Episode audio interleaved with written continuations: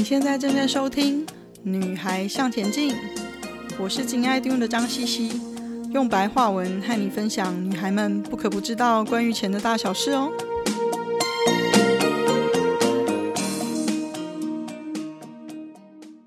大家好，欢迎收听我们的第二十四集。认清自己的财务是自己的责任哦。大家可不要以为张茜茜我是天生的知道如何管理自己的钱呐、我也是经历了不少 惨痛的教训的哦。相不相信？我年轻的时候是一个挥霍无度的小女生，觉得面子很重要，吃的很重要，穿什么也很重要，反正什么都很重要啦。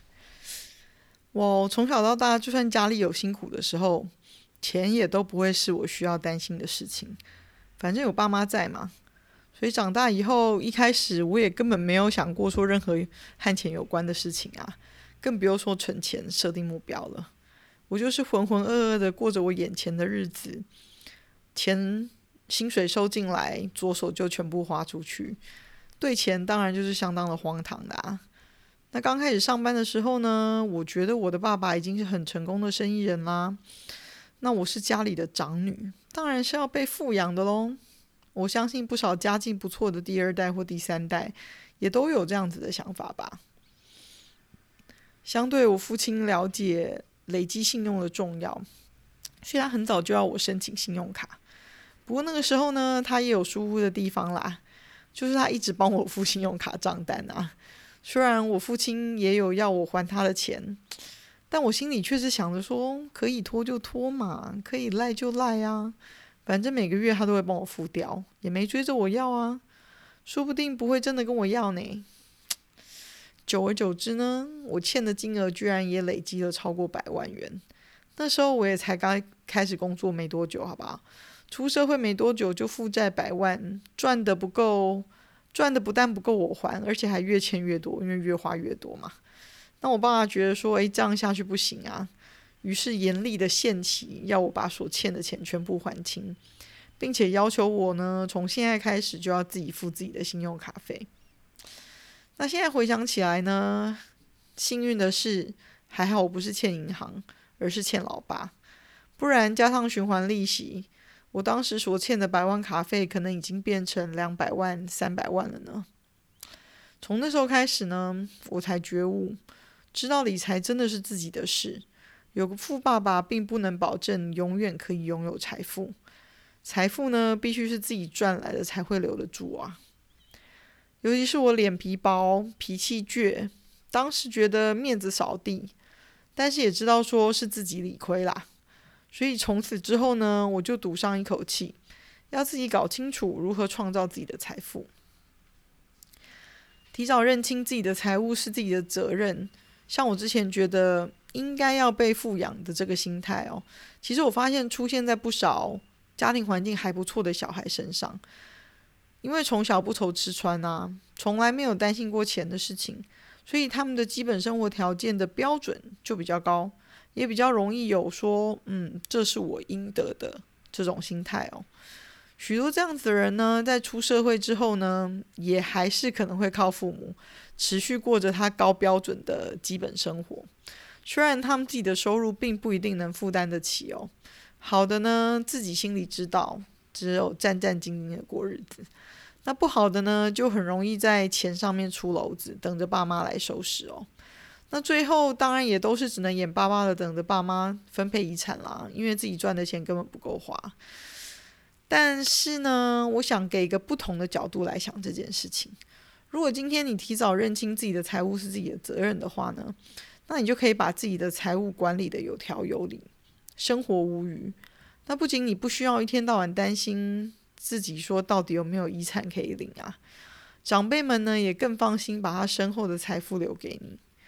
如果没有正确的心态，就算今天你幸运地继承了大笔的财富，你也还是要尽早学习如何管理，不然很快的便会祸殆尽啊。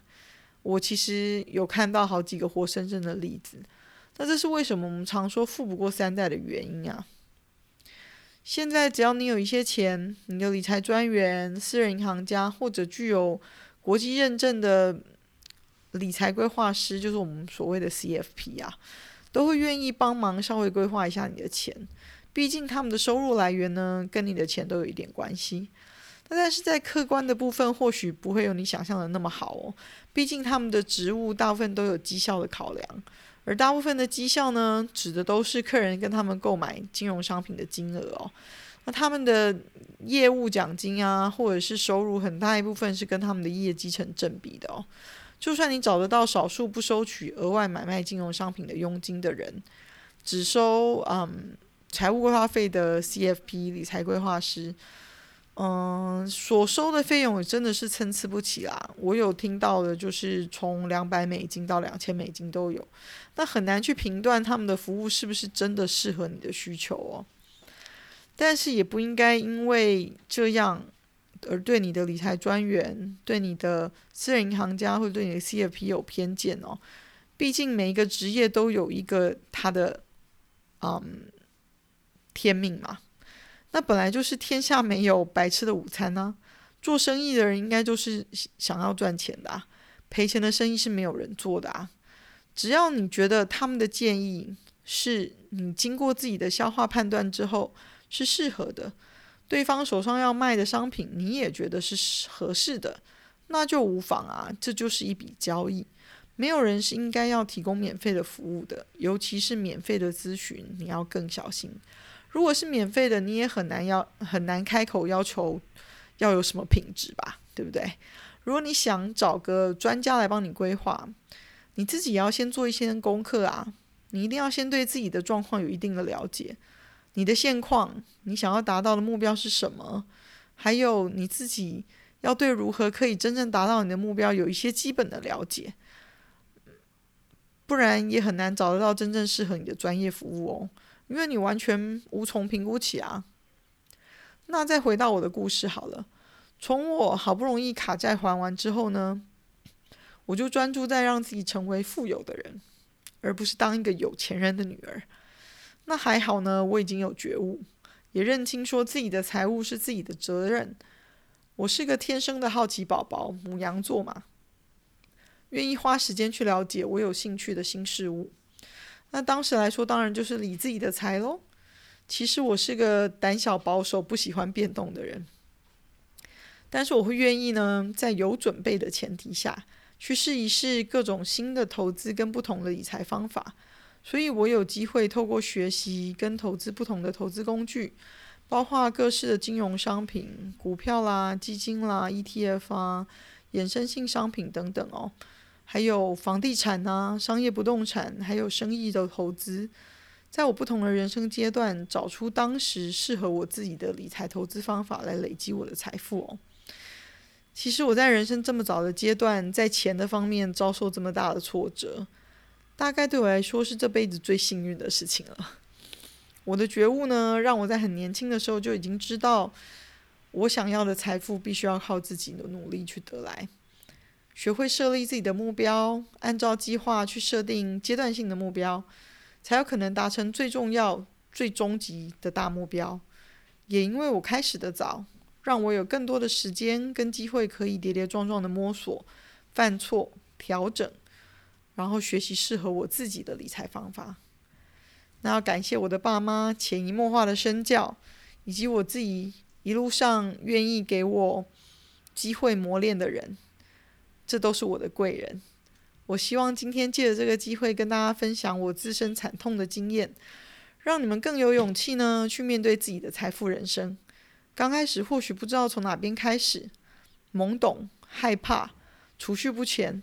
希望你们透过我分享的简单步骤跟方法，还有一些观念，可以让你很快的建立成功的理财模式，设立你的目标跟计划。并且很快找到适合你的理财方法，达成你想要的自财富自由哦。